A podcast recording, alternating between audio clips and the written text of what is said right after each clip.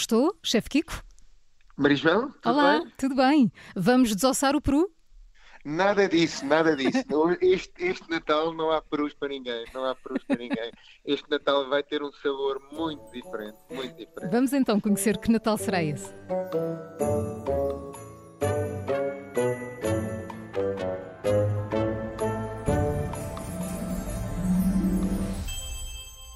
Chefe Kiko Martins, és dono de uma série de restaurantes, o Talho, o Boteco, o Pouco e outros tantos. São sete no total, certo? Ou já abriste mais um, entretanto?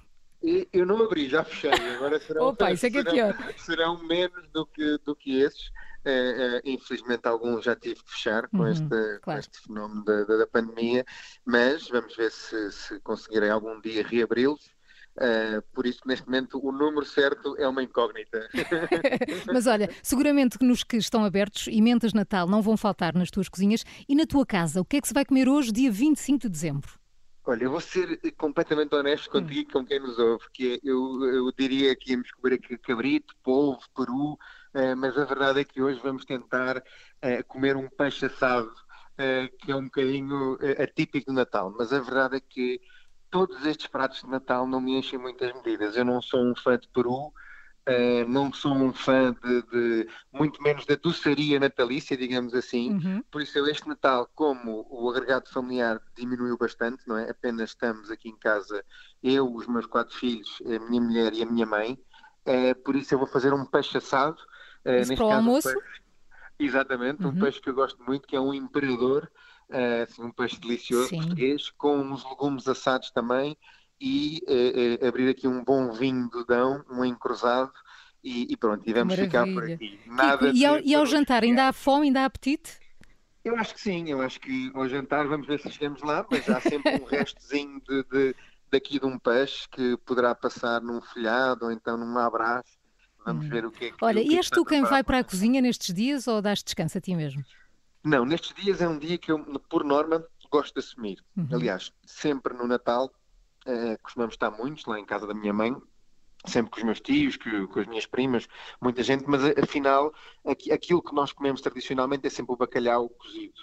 Eh, e temos essa tradição de o bacalhau chega à mesa, cozido, eh, e depois cada um no seu prato faz eh, eh, um ritual que, digamos assim, não é muito eh, socialmente eh, correto, ou seja, não é muito politicamente gastronómico, digamos assim, eh, que é cada um esmigalha um dente de alho no prato, esmigalha um ovo, junta um bocadinho de azeite e faz ali quase uma paparoca, quase um pil-pil, como os espanhóis fazem, e depois juntam o bacalhau e vão envolvendo tudo. Eh, e depois comemos com as couves, comemos com, com a cenoura assada, eh, comemos com a batata cozida. é, normalmente esta é a tradição. E depois, pronto, Uhum. é aquela panóplia absolutamente ridícula de doces, não é? Da altaria, doces, de das tudo. rabanadas, de- de- do bolo Ah, já lá vamos, já lá vamos. Olha, nasceste no Rio de Janeiro, vieste com cerca de 10 anos para Portugal. Quando pensas nos natais em criança, as memórias são todas do calor do Brasil? É verdade, é um bocadinho estranho, não é? Porque normalmente Uhum. o Natal no Brasil é passado com 40 graus eh, e não há nada destas coisas. Vida difícil para os- são para os pais natais. com sabores muito mais tropicais, não é? Mango, coco, açaí, a granola, a banana. Não é nada destes sabores pesados dos frutos secos, da, da, da romã, da- Uhum. do bacalhau, do polvo, do cabrito. Eh, mas a verdade é que, como já cá estou há 30 anos, em boa verdade, eu cada vez sinto-me mais, eh, mais português e cada vez mais as minhas memórias eh, são sempre Portugal. Eu até diria que se Portugal estivesse a jogar contra o Brasil, quase que dois terços de mim queria que Portugal ganhasse. não ficas tão dividido. Exatamente, eu acho que cada vez anos- mais para este lado da bandeira. Há uns anos viajaste com a tua mulher por quase 30 países, foram 26. Houve ingredientes, sabores que, que inevitavelmente trouxeste para as tuas cozinhas? Eu acho que sim, eu acho que inconscientemente nós vamos sempre carregando o nosso GPS pessoal com, com, com mapas e com sabores, neste caso, eh, diferentes, que muitas vezes vamos usando de uma forma consciente e outras inconscientemente, mas eh, eu acho que a cozinha é exatamente isto, não é? Esta ligação eh, dos vários sabores. A cozinha de portuguesa também é sinónimo exatamente das viagens e, é espelho daquilo que nós herdamos e que trouxemos de outros países e que também deixamos ficar nos países por onde passamos, não é? Tantos pratos que nós temos influenciamos a, a cozinha indiana, a cozinha japonesa, tantas coisas levamos e trouxemos do Brasil, não é? A Uhum. cozinha é feita destas constantes ligações e acho que mais do que ingredientes, eh, aquilo que eu sinto que aprendi da volta ao mundo foi eh, os sabores e saberes de cada uma das donas de casa onde eu estive. E aí sim acho que foi a maior, a maior riqueza que eu posso ter trazido da viagem. Tu és o mais novo de oito irmãos, provavelmente há muitos sobrinhos também. Como é que é na altura de escolher presentes para esta gente toda? É uma, é uma coisa boa, por acaso. Tens a ajuda dos porque, filhos? Não, porque apenas uma, a minha irmã é a única que está cá em Lisboa. Todos os outros estão Tens espalhados. essa sorte. Exatamente, por isso não compro presentes para ninguém, por isso é uma coisa ótima. Um, dois estão nos Estados Unidos, três estão no Brasil, eh, um está no Porto, muitas vezes não consegue vir ou vem. Eh, por isso, ou seja, a quantidade de presentes que nós temos para escolher são poucos, e em boa verdade nós também já abolimos um bocadinho a lógica dos presentes, ou seja, Uhum. apenas as pessoas, um os, os- os familiares mais novos é que recebem os presentes, depois os mais velhos somos, fazemos aquela brincadeira clássica do amigo secreto e com Sim, isso sim, sim. eh, reduzimos o número de presentes substancialmente. Chefe Kiko, eu li que para ti o mais importante à mesa é mesmo o contacto humano. O Natal é por isso, mas é também mais especial para ti por isso, quando reúnes os teus à mesa? Eu acho que sim, o Natal tem tudo, não é? O Natal acho que acima de tudo tem uma coisa muito boa que é, é, é o que antecede o Natal. Eu acho que outro dia li, li um artigo muito giro que ficamos tão abananados com este ano porque acima de tudo nós perdemos a capacidade de planeamento sobre as coisas e muitas vezes a maior alegria sobre a vida é o ato que nós planearmos, mais do que uma viagem, é o planeamento de uma viagem, mais do que um jantar, é o planeamento desse jantar. E este ano eh, foi-nos eh, retirado isso. E por isso o Natal tem este lado muito bom, que é o advento, não é? Nós quase que nos preparamos durante 40 dias para este momento especial. E obviamente, para mim, enquanto católico, tem um lado muito importante isto, e obviamente familiar, Uhum. porque é aquele lado em que todos nós nos vestimos um bocadinho melhores para estar à mesa com os familiares, eh, eh, temos uma mesa mais quente, as decorações de Natal com os encarnados todos, com as luzes, com, Uhum. com as velas, a, a própria comida em si, a própria casa em que quase que não há um metro quadrado para mais ninguém.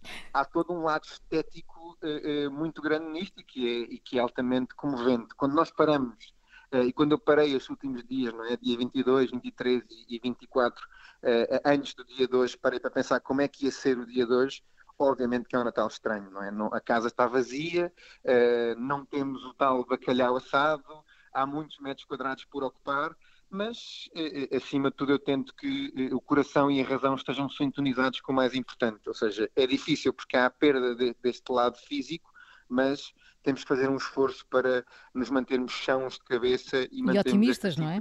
Exatamente, eu acho que se nós perdermos a, a- a esperança, perdemos muita vida, não é? O Tolentino Mendonça dizia isto num, num, num artigo que escreveu há muito pouco tempo, de eh, eh, é fundamental nós mantermos uma esperança, mesmo que ela muitas vezes seja irracional eh, eh, e até estúpida, não é? Mas a esperança é exatamente isto, é, é continuar a acreditar que o sorriso me trará um dia da manhã melhor. Olha, o que dá sabor à comida são as pessoas, eh, no seguimento do que tens estado a dizer. Frase Eu tua, sim, mas sim. qual é aquele ingrediente que tu consideras essencial e indispensável nos teus cozinhados, nas tuas receitas? Existe assim Olha, eu algum? acho que é um ingrediente, existe. Eu acho que se nós. eh, eh, eu- há, um- uma palavra que eu detesto e que às vezes as pessoas fazer isso, que é vamos cozinhar com amor, não é? Aquela Uhum. coisa muito pirosa de vamos fazer isto com amor, é, é altamente piroso. Mas eu acho Mas é tão que importante, não é? é, eu acho que acima de tudo o amor, aquilo que as pessoas querem dizer é vamos cozinhar com atenção, Uhum. vamos cozinhar com detalhe, vamos cozinhar com rigor, com carinho, vamos, vamos pensar naquilo que nós estamos a fazer. Eu acho que isso é o mais importante. Claro que alguns ingredientes, objetivamente, são impossíveis de abolir de uma cozinha, não é? O sal, as ervas, o azeite, a manteiga, a, a- qualidade da matéria-prima, não é? Ou seja, hoje em dia cada vez somos mais pessoas no mundo, por isso pecamos na qualidade muitas vezes da matéria-prima. Eu obviamente não posso fazer um bom gaspacho, que é um, que é um, um prato que apenas leva três ou quatro ingredientes, se não tiver um bom tomate. Claro. Agora, para encontrar um bom tomate, é raro, não é? É raro encontrarmos aquele tomate sumarento, um coração de boi delicioso, ou seja, quase precisamos de fazer quilómetros ou então esperar pela altura certa daquele mês específico para o comprarmos. Por isso, ou seja, sem ovos não conseguimos fazer omeletes e acontece muito isto ho- hoje em dia, infelizmente, na cozinha. Amanhã também é dia de roupa velha, aí em casa? Ah, o que é que se costuma comer no dia 26?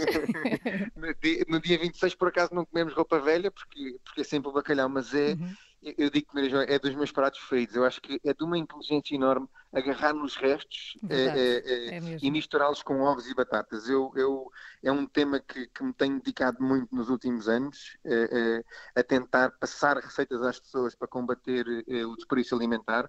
Nós, no dia 29 de setembro, graças ao, ao, ao nosso querido António Guterres e às Nações Unidas, declaramos como o Dia Mundial da Consciencialização contra os Desperdícios Alimentares e temos de ter noção cada vez mais que um terço daquilo que é produzido, colhido e transformado acaba no lixo.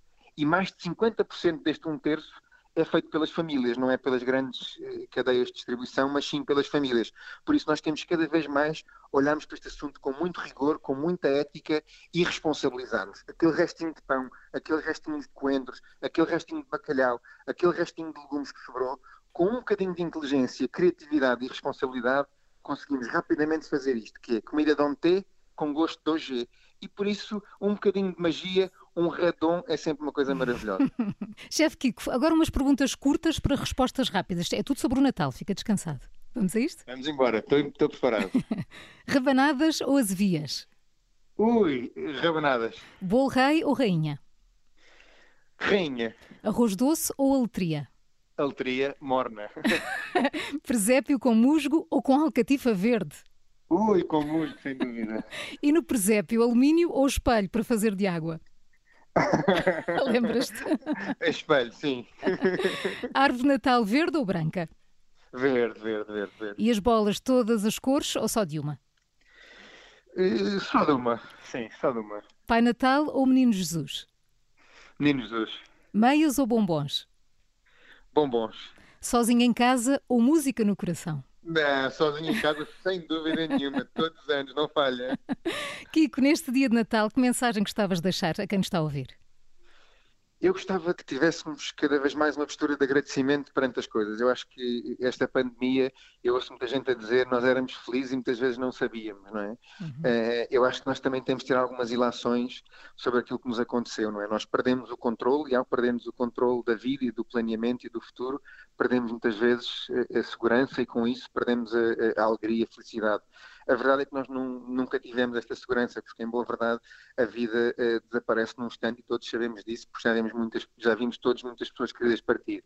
Por isso a única mensagem que eu deixo é para estarmos todos uh, conscientes e agradecidos pelas maravilhas que nós temos neste nosso querido Portugal. Chefe Kiko Martins, muito obrigada por ter estado connosco. Um Feliz Natal, obrigado, um bom ano um novo. Feliz Natal para ti também. Um beijinho, muito obrigada. um beijinho, obrigado. Já a seguir, uma curiosidade de Natal.